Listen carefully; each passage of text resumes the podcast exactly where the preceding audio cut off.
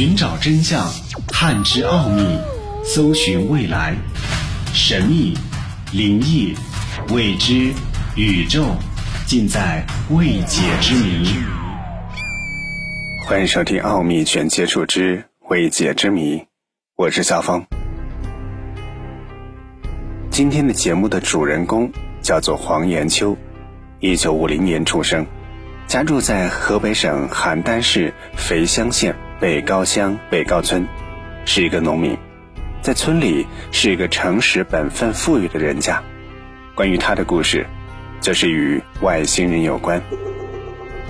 据传，一九七七年七月二十七号到一九七七年九月二十八号，与外星人同行了三次，累计十一天的事情发生在了他的身上。一九七七年七月二十七号，在河北省邯郸市肥乡县北高乡北高村，发生了一件让人震惊的事情。村东头即将成婚的青年农民黄延秋，在当天夜晚睡觉的时候突然失踪，人们四处寻找，历时十天仍然杳无音讯。消息传到了北高村北侧三公里的新寨村，村民们。将一封过时的加急电报交给了北高村一位村委手里，日期标注是七月二十八号，也就是黄延秋失踪的第二天。电文当中写道：“新寨黄延秋在上海蒙自路遣送站收留，望认领。”令人不解的是，上海遣送站发报的时间竟然是黄延秋失踪后仅仅十个小时。北高村。离上海市一千一百四十公里，当时乘坐快车也需要二十二小时到达，而且必须到四十五公里外的邯郸市才能够搭上火车。这的确让人非常惊讶。回乡之后的黄延秋带着困惑说出了他的奇遇。他告诉大家，一九七七年七月二十七号当天晚上，天气非常的闷热，晚上十点左右。他在刚盖好被子，还没有来得及装门的新房当中睡下，不过多久就被喧闹声惊醒。睁开双眼时，看到的竟然是高楼林立、霓虹闪烁，自己躺在繁华大城市的街头。而清醒之后，发现自己在南京。之后，两个交通警察模样的人出现在他面前，交给了他一张南京到上海的火车票，并将他送到了站台。还声称他们随后赶到，经过四小时到达上海，他找到了车站的派出所，没想到那两个焦急模样的人竟然在门口等他，并将他送到了遣送站。他在人们的猜测当中心神不安的又度过了一个多月，没有任何异象发生，惊恐的小村庄逐渐的恢复平静。九月八号晚上。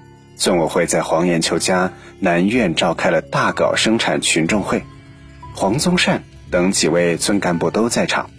大会开到了一半，队长让黄延秋等青年人早点睡，明天一早往地里送粪，以实际行动来响应大会的号召。可是黄延秋又一次的失踪了。这一次的失踪。不可思议的是，在他离家的同时，房屋的南墙上一点五米处出现了一行好像是用镰刀刻的文字。文字的内容是“山东高登明高延金放心”这样的字样，至今也没有查出刻字的人。黄延秋又一次的来到了上海，在吕山海的帮助下，他在九月十一号终于又回到了家乡。黄延秋再次离家，又引起了人们的纷纷猜测，而且他的故事越传越神奇，带着神话鬼怪的传奇色彩，有的说是小鬼缠身等等。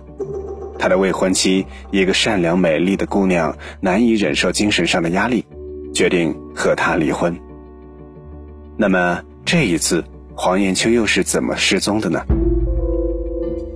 当天晚上十点多。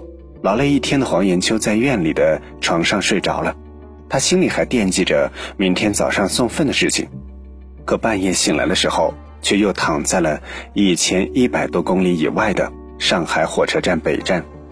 这个时候，大部分人已经休息，站前广场上已经是人影稀疏。惊恐的黄延秋环视四周，是那样的安静，并没有可疑的人事，只有夜空当中灯光的辉映，平添了几分神秘。站在巨大的钟表前，他看着时针，已经指示到当时的午夜一点多。他惊魂未定，忽然狂风四起，电闪雷鸣，下起了暴雨。黄延秋不由得哭了起来，忽然想起了上次协助自己的解放军老乡。虽然只有一面之交，毕竟是这茫茫大城市当中的唯一熟人。他只知道到部队距离火车站大约四十公里，具体怎么走，向哪个方向走是不知道的。这个时候，有两人走向他，自称是部队的，问他：“请问你是肥乡的黄延秋吧？是不是要到军营里去呢？”这两个人自称是部队的人，说受到了首长委托，在这里专门等候。并带他去部队。既是这样，黄延秋只好跟着走。过了黄浦江时，那人给了他四分钱，让他买票，又换成了几路公交汽车，来到了郊外的营房驻地。部队门口有战士持枪站岗，警惕地注视着四周。这三个人进去时，站岗毫无反应，好像视而不见。听到他们的脚步声，充耳不闻的样子。营房内。一队战士正在操练，无暇理会这三个不速之客，拐了两道弯，进入了一个办公室。在场的几位军官都感到震惊：“你怎么又来了？怎么进来的？”他们送我的呀。等他回头想要介绍那两个人的时候，那两个人已经不见了，四处查找均没有踪影。后来黄延秋找到了吕庆堂的住处。吕庆堂外出开会，但还是没有回来。他的家属李玉英和儿子吕海山接待了他。按照部队的纪律，亲友来营房找人，要在门口出示证件和书面登记，然后由部队的人到门口接应，证明属实才能够进来。可是黄延秋却没有经过这些手续，这也是让李玉英有很多的疑问。部队负责同志去找门岗询问时，门岗和传达室都说没有看到外人进来和出去，战士们也为此证明。难道他从天而降吗？还是他会隐身术呢？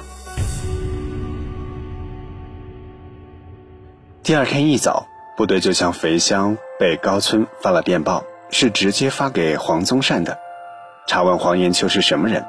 竟然神不知鬼不觉进入了部队，将追究门岗的责任。村委会当即回电：黄延秋不是坏人。负责接待的副部长卢俊熙等人一时也无可奈何，让战士们告诉他：再来就把你抓起来。第三天，李玉英委托其子吕海山用吉普车把黄延秋送到上海火车站。黄延秋说：那天雨下得很大。把车轮子都淹没了，吕海山为他买了回家的票，给了他几块零钱。他在九月十一号回到了家乡。欢迎收听《奥秘全接触之未解之谜》，想要收听更多的节目录音，欢迎关注微信公众号“爱电台”的全拼。